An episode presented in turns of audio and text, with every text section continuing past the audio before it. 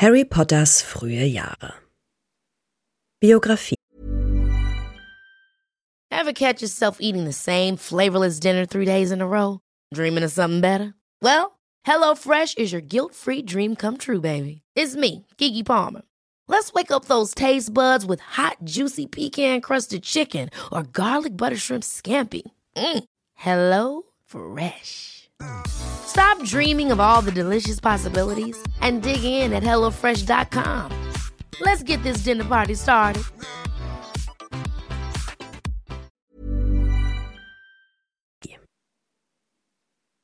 Familiäre Abstammung Die Familie Potter ist sehr alt, aber sie stand, bis zur Geburt von Harry James Potter, nie an der Spitze der Geschichte der Zauberei, sondern begnügte sich mit einer soliden und bequemen Existenz in der Provinz. Die Potters sind eine alte und wohlhabende, reinblütige Familie, die auf ihren Gründungspatriarchen Linfred von Stinchcope zurückgeht. Linfred erhielt den Spitznamen Potterer, der im Laufe der Jahre einfach in Potter geändert wurde. Die Familie nahm den vereinfachten Spitznamen als Nachnamen an.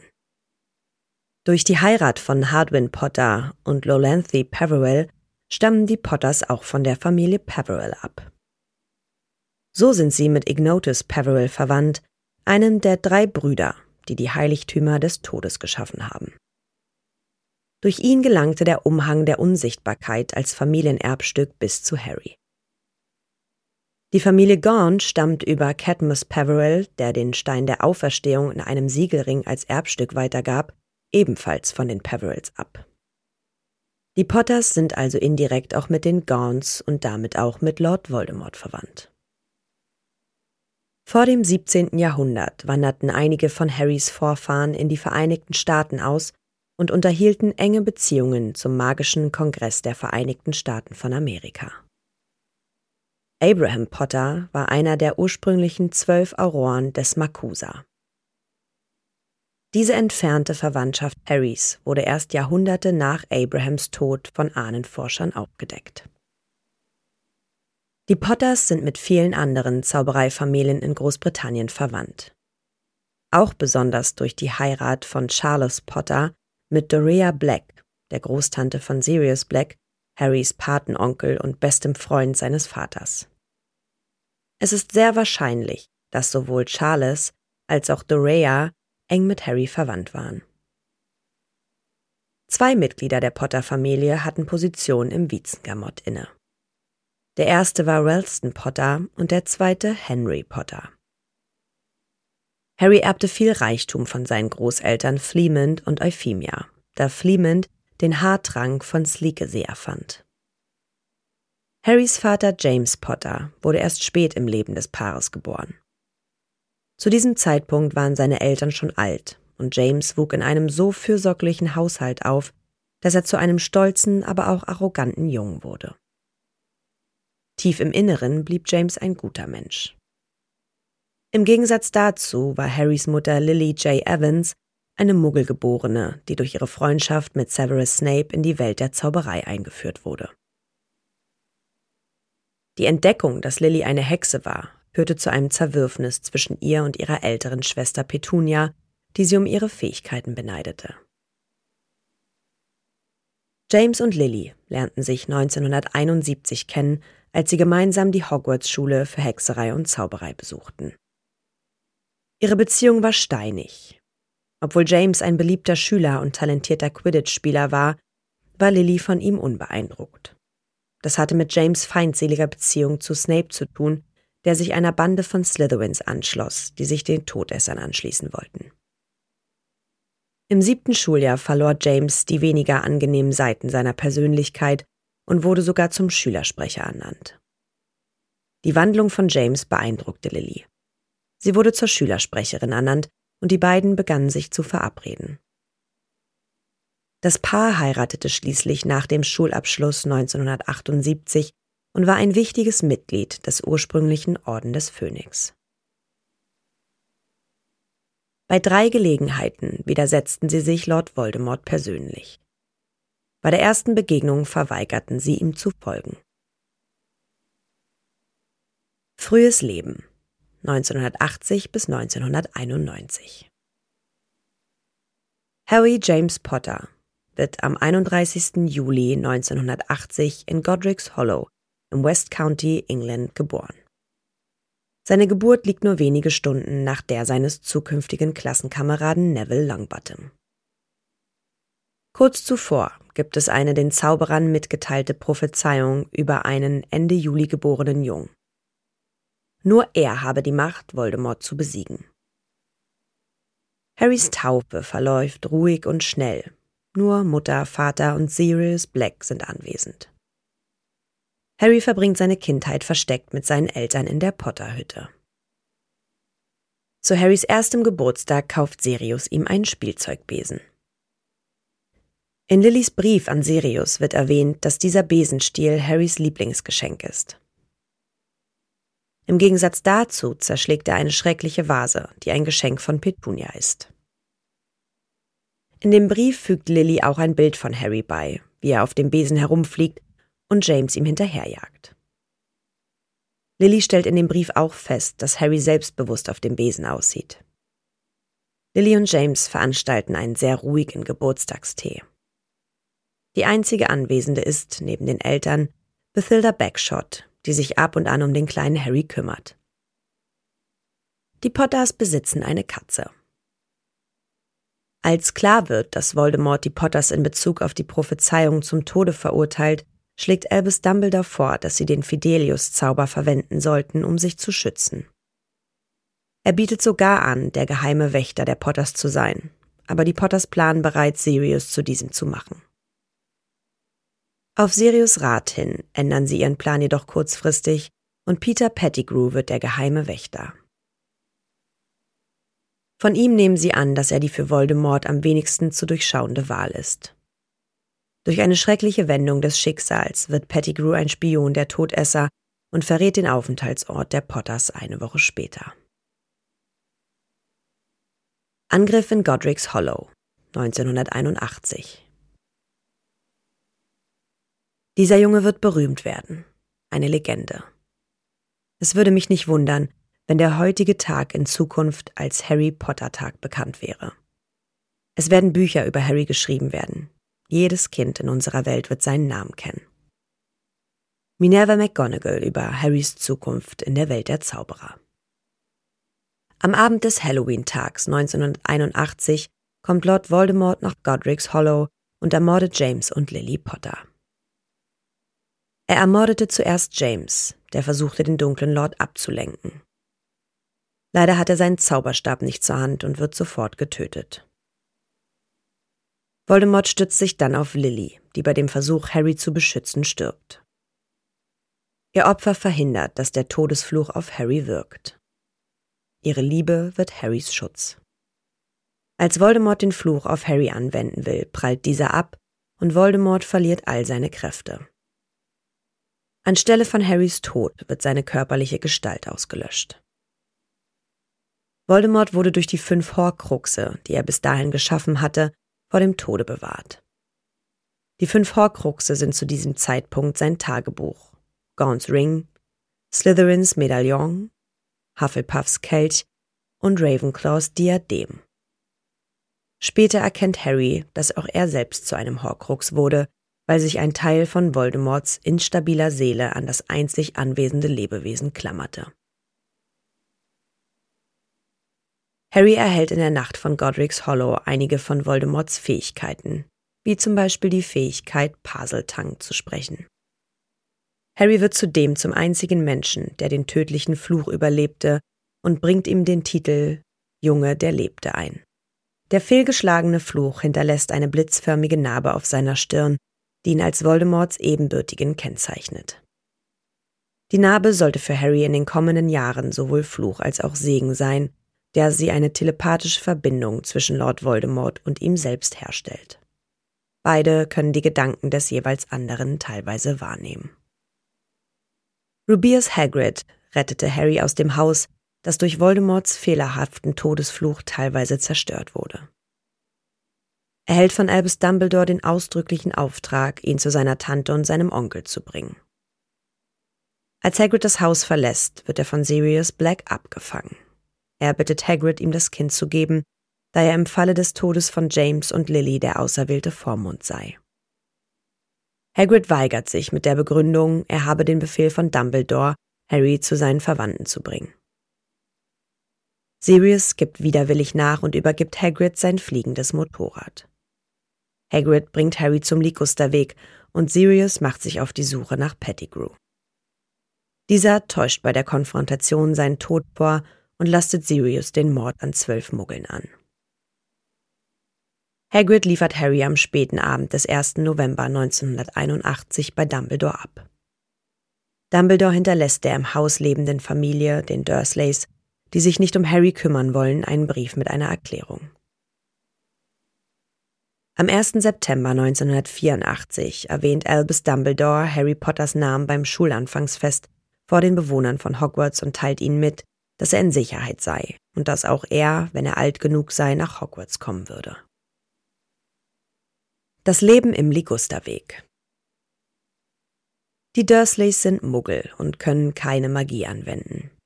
Sie wissen zwar von ihrer Existenz, weigern sich aber, mit Hexen und Zauberern zu verkehren. Sie sind stolz darauf, eine normale Familie zu sein und verachten alles Ungewöhnliche, auch wenn es nichts mit Hexen, Zauberern und Magie zu tun hat. Sie belügen Harry über den Tod seiner Eltern und behaupten, sie seien bei einem Autounfall ums Leben gekommen. Sie behaupten auch, die Blitznarbe auf Harrys Stirn stamme von diesem Unfall. Immer wenn Harry versucht, sich daran zu erinnern, ist alles, woran er sich vage erinnern kann, ein grüner Lichtblitz und ein hohes, kaltes Lachen.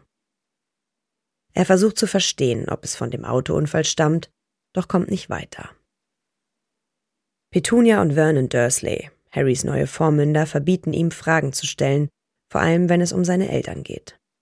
Außerdem weigern sich die Dursleys, ihm Bilder von Lily und James zu zeigen. Sie tun ihr Bestes, um Harrys Eltern ganz zu vergessen. Die Dursleys misshandeln Harry verbal sowie emotional und verhängen grausame Strafen, indem sie ihm Mahlzeiten vorenthalten und ihn in dem Schrank unter der Treppe einsperren, wenn etwas Ungewöhnliches geschieht. Ihr Verhalten wird den Behörden nicht gemeldet. In seiner Jugend kann Harry seltsame Dinge geschehen lassen ohne zu verstehen, warum er das kann, denn niemand sagt ihm, dass er ein Zauberer ist. Nachdem Petunia ihm aus Wut darüber, dass sein Haar nicht glatt liegt, mit einer Küchenschere sein gesamtes unordentliches Haar abschneidet, ist es am nächsten Morgen wieder vollständig nachgewachsen. Jedoch so unordentlich wie nie zuvor. Harry wird daraufhin bestraft, obwohl er es nicht mit Absicht getan hat. Ein anderes Mal verbeugt sich Didelius Diggle in einem Laden vor ihm, und Petunia fragt Harry wütend aus, woher er den Mann kenne. Im Gegensatz zu Harry verwöhnen und verhätscheln die Dursleys ihren Sohn Dudley. Harry bekommt die alten Klamotten von Dudley. Sie sind von ihm abgetragen und Harry viel zu groß. Er ist gezwungen, im Schrank unter der Treppe zu schlafen, während sein Cousin zwei Schlafzimmer für sich allein hat. Eins zum Schlafen und eins zum Aufbewahren all seiner Spielsachen. Sie zwingen Harry auch, Hausarbeiten für sie zu erledigen. So muss er für die Familie Essen kochen und die Post holen. Mit der Zeit beginnt Dudley, Harry zu schikanieren. Die Dursleys nehmen Dudley und seinen Freund Piers Polkis jedes Jahr zu seinem Geburtstag an einen spektakulären Ort mit. Das Einzige, das Harry je zum Geburtstag bekommt, ist ein Kleiderbügel oder eine alte Socke. Die Dursleys verstecken Beweise für Harrys Existenz, indem sie keine Bilder von ihm im Haus haben. Zu den wenigen Menschen, die von Harry wissen, gehören Petunias Freundin Yvonne und Vernons Schwester Marge. Harry wird gezwungen, sie als Tante zu betrachten, obwohl sie nicht mit ihm verwandt ist. Tante Marge zeigt die größte Abneigung gegen den schwächlichen Jungen. An Dudleys fünftem Geburtstag schlägt sie Harry gegen das Schienbein um ihn davon abzuhalten, Dudley beim Spielen von Musikfiguren zu verprügeln. An Feiertagen wie Weihnachten bringt sie einen computergesteuerten Roboter für Dudley und eine Schachtel mit Hundekeksen für Harry mit. An Dudleys zehntem Geburtstag macht sie den jungen Potter schließlich lächerlich, als Harry versehentlich auf die Pfote ihrer Lieblingsbulldogge Ripper tritt. Der Hund jagt Harry danach durch den Garten auf einen Baum hinauf. Zur Freude der Dursleys weigert sich Marge, Ripper bis nach Mitternacht zurückzurufen. Dass Harry jedoch bei den Dursleys lebt, ist höchst notwendig, denn durch die Rückkehr zu der einzigen lebenden Blutsverwandten seiner Mutter würde der Schutz, den Lily Harry gewährte, fortbestehen. Solange Harry diesen Ort sein Zuhause nennt, kann ihm kein Schaden zugefügt werden. Das Band des Blutzaubers würde jedoch gebrochen, wenn Harry 17 Jahre alt wird oder den Ligusterweg nicht mehr sein Zuhause nennt. Ohne dass es Harry weiß, ist eine seiner Nachbarinnen, Arabella Figg, eine Squib, die von Albus Dumbledore angewiesen wurde, auf Harry aufzupassen. Dabei darf sie ihm aber nichts von der Zaubereiwelt verraten. Um in der Gunst der Dursleys zu bleiben, ist sie gezwungen, ihn jedes Mal zu ärgern, wenn sie auf ihn aufpasst. Die Dursleys hätten ihn niemals zu ihr gehen lassen, wenn sie gewusst hätten, dass Harry sich bei ihr amüsierte. Harry entdeckt ihre Verbindung zur Zaubereiwelt, als sich im Sommer vor seinem fünften Schuljahr herausstellt, dass sie verdeckt für den Orden des Phönix arbeitet, um Harry zu seiner Sicherheit im Auge zu behalten. Am 23. Juni 1991, dem 11. Geburtstag von Dudley, gehen die Dursleys mit Dudley und Pierce in den Zoo. Zum Unglück der Dursleys müssen sie Harry mitnehmen, da Mrs. Fix sich das Bein gebrochen hat und niemand da ist, der auf Harry aufpassen kann. Sie weigern sich, ihn allein in ihrem Haus zu lassen. Im Zoo spricht Harry mit einer Boa Constrictor und lässt versehentlich das Glas des Geheges verschwinden. Dadurch kann die Schlange aus ihrem Käfig schlüpfen, was Dudley so erschreckt, dass er denkt, sie sei hinter ihm her. Harry kann sich in Parseltang mit der befreiten Boa verständigen die sich kurz bei Harry bedankt und dann seelenruhig aus dem Reptilienhaus gleitet. Nach diesem Vorfall sperren die wütenden Dursleys Harry bis zum Beginn der Sommerferien in seinen Schrank. St. Gregory's Grundschule Harry besucht mit Dudley die St. Gregory's Primary School, eine Muggelgrundschule. Er hat dort keine Freunde, da alle SchülerInnen Angst vor Dudleys harten Freunden haben. Sie hassen Harry nur, weil Dudley es tut. Dudley und seine Freunde spielen gerne ein Spiel namens Harry Hunting, bei dem Harry stundenlang gejagt werden musste. Obwohl Harry gut in Sport ist, wird er immer als letzter in ein Team gewählt. Harry hat gute, wenn nicht sogar sehr gute Noten in der Schule. Einmal färbt Harry versehentlich die Perücke einer Lehrerin blau. Ein anderes Mal appariert er versehentlich auf das Dach der Schulküche, als er vor Dudleys Bande flieht. Ein drittes Mal lässt er Dudleys alten Pullover schrumpfen, als Tante Petunia versucht, ihn ihm über den Kopf zu stülpen. Nach jedem dieser Vorfälle bestrafen sie Harry, indem sie ihn in den Schrank werfen. Lediglich beim Vorfall mit dem Pullover denkt Tante Petunia, dass der Pullover in der Wäsche schrumpfte. Wäre Harry nicht nach Hogwarts gegangen, hätte er die Stonewall High School besucht. Die Entdeckung, ein Zauberer zu sein. Harry feiert seinen Geburtstag erst an dem Tag, an dem er elf Jahre alt wird, also an dem Tag, an dem er die außergewöhnliche Wahrheit über seine Identität erfährt. In der Woche von Harrys Geburtstag treffen Hunderte von Briefen im Hause der Dursleys ein, die ihn nach Hogwarts einladen. Als die Dursleys sehen, dass der erste Brief an den Schrank unter der Treppe adressiert ist, geraten sie in Panik und verlegen ihn aus Angst vor einer Verhaftung in Dudleys zweites Schlafzimmer. In den Briefen wird dieses Zimmer folgend als das kleinste Schlafzimmer angegeben. Vernon versucht die Briefe zu vernichten, in dem Versuch, Harry von seinem Schicksal abzuhalten. Die Briefe kommen in immer größeren Mengen, bis sie schließlich zu Dutzenden aus dem Kamin fliegen. Die Dursleys sehen keine andere Möglichkeit mehr, als vor ihnen zu fliehen. Das reicht jedoch nicht aus, denn die Eulen, die die Briefe tragen, folgten ihnen auf Schritt und Tritt. Am 30. Juli 1991 ziehen die Dursleys in einer letzten verzweifelten Aktion in eine Hütte auf einer felsigen Insel am Rande des Meeres. Um Mitternacht an Harrys Geburtstag erscheint Rubius Hagrid höchstpersönlich, um herauszufinden, warum Harry seinen Brief nicht erhalten hatte. Er ist wütend auf die Dursleys und erklärt Harry trotz Vernons hartnäckiger Proteste, dass er ein Zauberer sei. Außerdem erzählt er ihm, wie seine Eltern starben. Hagrid schenkt ihm einen kleinen selbstgebackenen Geburtstagskuchen und später auch eine Schneeeule. Harry nennt sie Hedwig, einen Namen, den er in seinem Lehrbuch fand. Es sind die ersten richtigen Geburtstagsgeschenke von Harry. Gemeinsam mit Hagrid trifft Harry Quirinius Quirrell, seinen zukünftigen Lehrer für Verteidigung gegen die dunklen Künste in Hogwarts. Den Gast wird Tom, eine Hexe namens Doris Crockford und Dedelius Diggle, den Mann, der sich einige Jahre zuvor vor Harry verbeugt hatte. Hagrid nimmt Harry dann mit in die Winkelgasse, wo er mehr über seinen Ruhm in der Zaubereiwelt erfährt. Na, ihr kleinen Hexen, Zauberer und Muggel? Alle Infos und Links zur Folge findet ihr in den Show Notes. Der Podcast erscheint unter CC-Lizenz. Produziert von Schönlein Media. Gelesen von mir, Anne Zander.